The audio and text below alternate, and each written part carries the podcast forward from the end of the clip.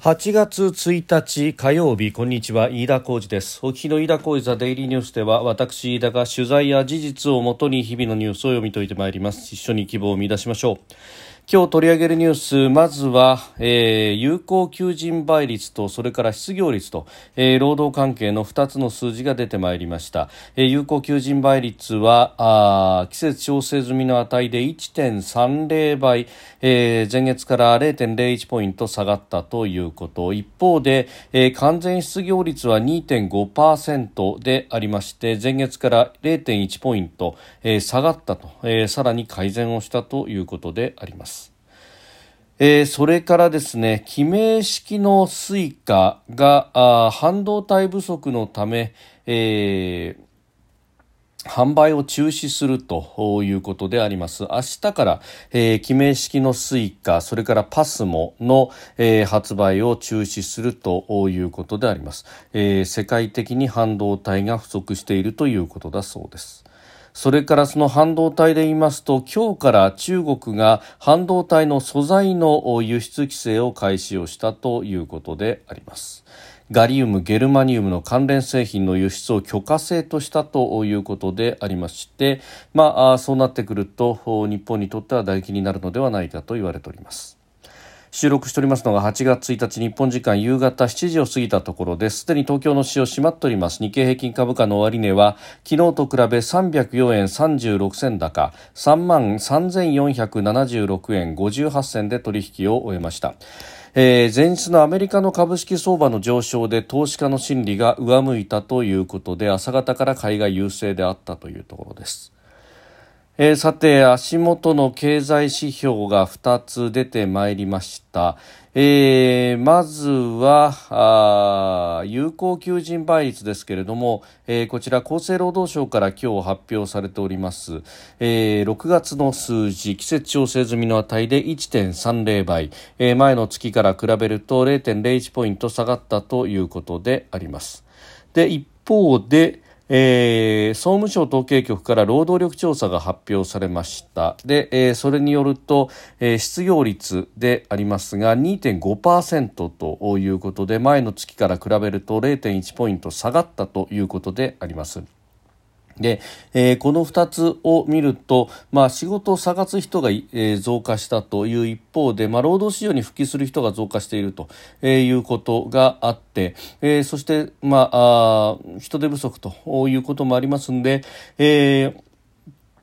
ーまあ、数字としては改善をしているということ、まあ、特にですね季節調整済みの値ですが就業者数が、えー、前の月から19万人増えたということが出ておりますので、まあ、それを見るとですね、えー改善をしているんではないかということであります。で、えー、まあ、特に、まあ、産業別で見ますと医療福祉だとかあるいは宿泊飲食サービス建設というところが増加をしているということで、まあ、この辺りは、えー、コロナからの回復が著しいということ、まあ、さらにはインバウンド等々という非常にこう需要が旺盛であるということであります。まあ、その辺りがですね、まあ、かなり影響していると言いますますか、えー、押し上げているということであります。で完全失業者数も、えー、減少しているということでありますんで、まあ、このところのコロナからの脱却ペントアップ需要というところが、えー、非常によく作用していると、えー、そして失業率が減っている。さらには、まあ、有効求人倍率も1.3倍あたりをずっと推移しているということを考えますと、えー、徐々に徐々にこの雇用の状況というものが引き締まってきているということで、まあ、ここから先、うん、は、あ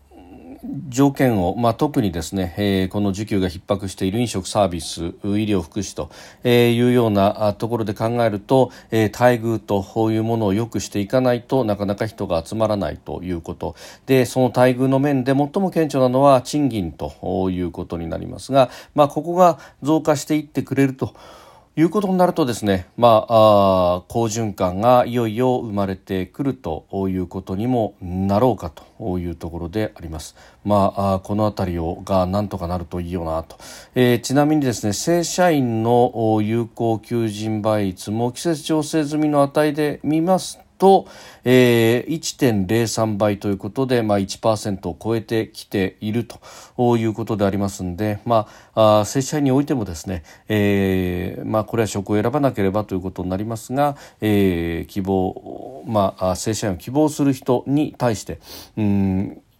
求人というものがまあかなり、えー、あるというところなんだろうと思います。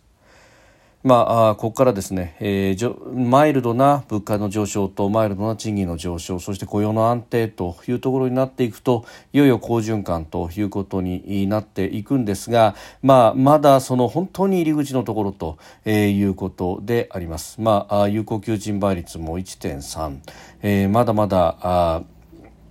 もちろん一頃よりは相当良くはなってますけれども、まあ、うんこのぐらいの数字がずっと続いてきているということがありますしコロナ前の良、えー、かった時有効求人倍率は、えー、コロナ前2030年度ですから、まあ、2019年とか18年ぐらいの数字で見ますと1.67、えー、6倍とか5倍というような数字が出ておりました。それと比べると、まあ、あコロナ禍からま回復してきたとはいええー、まだまだもう一段階、えー、上れるというような数字になっております。ここがさらに、えー、需給が逼迫してくるということになるといよいよ賃金を上げなければいけないということになって、えー、物価のマイルドな上昇と賃金の上昇というところ、えー、本格的な好循環になるというところなんですが、まあ、この状態で満足してですね、えー、引き締めに動くというようなことがあると、えー、これは全体として、まあ、かなり、うん残念なことになると言いますかですね。何度も何度も繰り返されてきた少し景気が上向いてくるとすぐに引き締めに走ってそしてこの経済があ回復するという目を潰してきたということを一体何回繰り返すんだというところ、まあ、そろそろそこからも脱却しなければいけないと、まあ、10年前のですねアベノミクスがちょうど始まった時の日銀の議事録などが、えー、出てきておりまして、まあ、それをですね、えー、10年経っても物価が上がってこなかったじゃないかというふうに物価だけを見て、えー、さも失敗だった失敗だったというふうに林立てる新聞などが非常に多いわけでありますが、えー、一方でですね、えー、当時5%を超えていた失業率が、えー、今足元2.5%半分までで減ってきているというようなこの雇用の改善、まあ、この辺りは現役まあ、特に、えー、非正規雇用であるとかあるいは若年層に、えー、効いてくるというところで、まあ、すでに正社員になっているですね、えー、恵まれた労働環境にいらっしゃる新聞記者様にはわからないことかもしれませんけれどもお、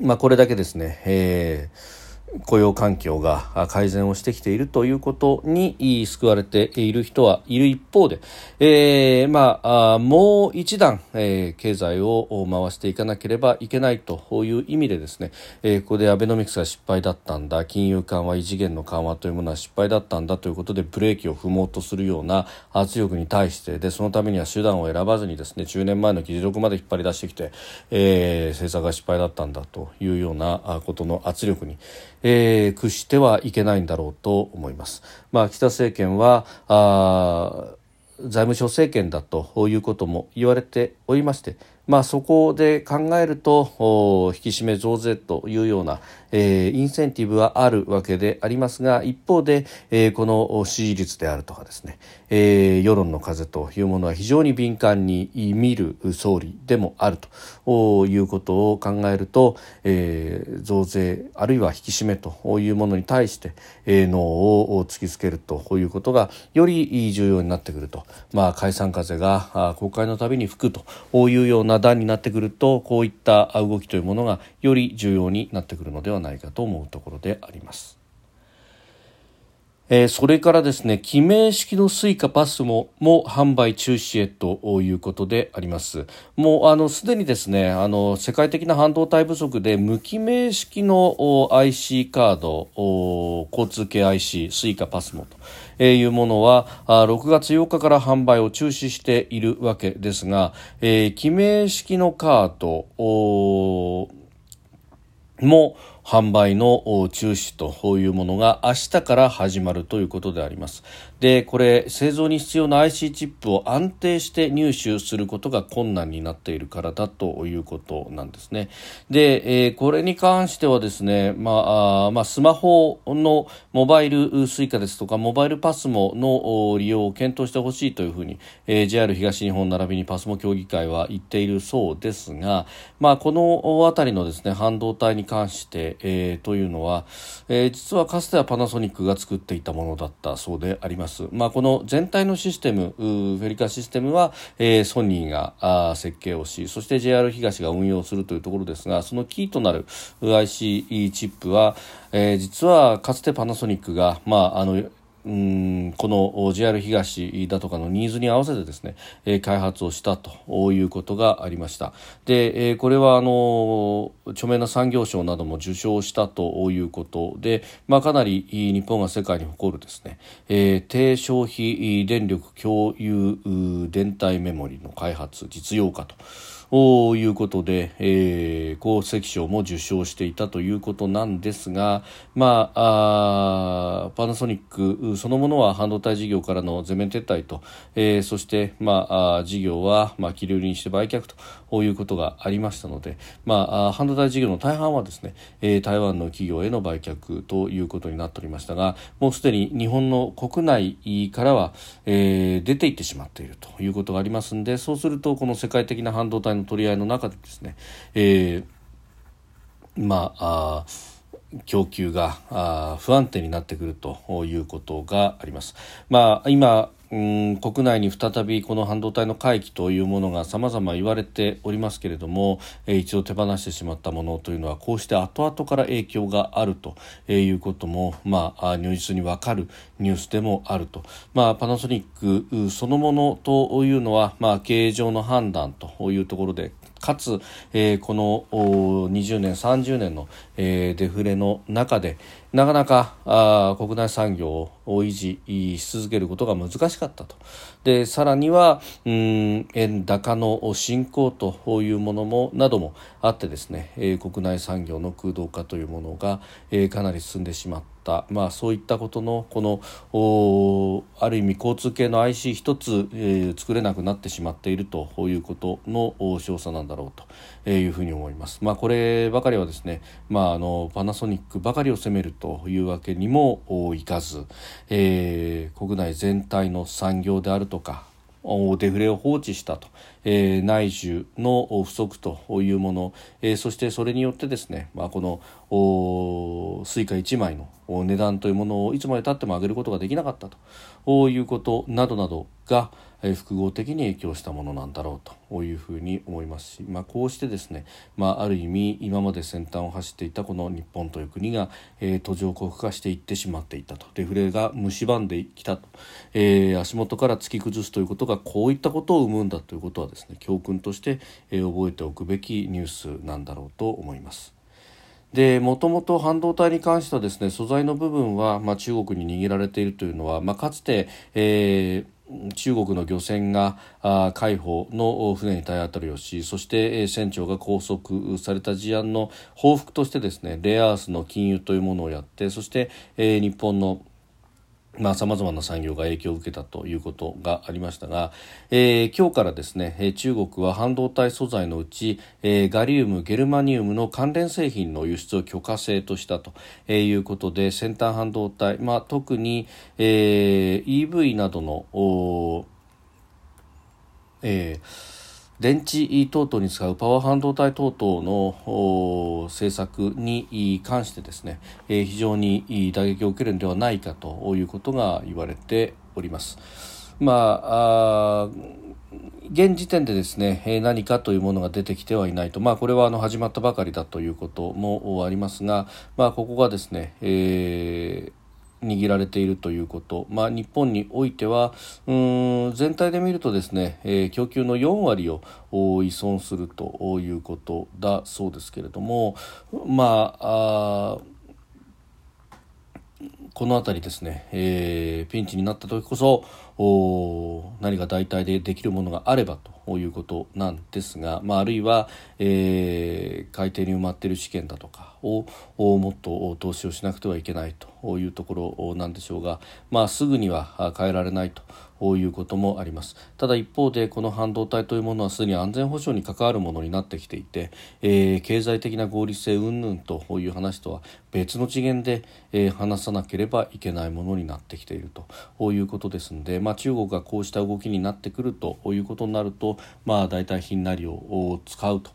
レアアースの時にはそれで乗り切ったということがありました、まあ、あるいはかつてはうん排ガス規制等々でも乗り切ってきたということもあります、まあ、日本のものづくりが試されているということも言えるのかもしれません。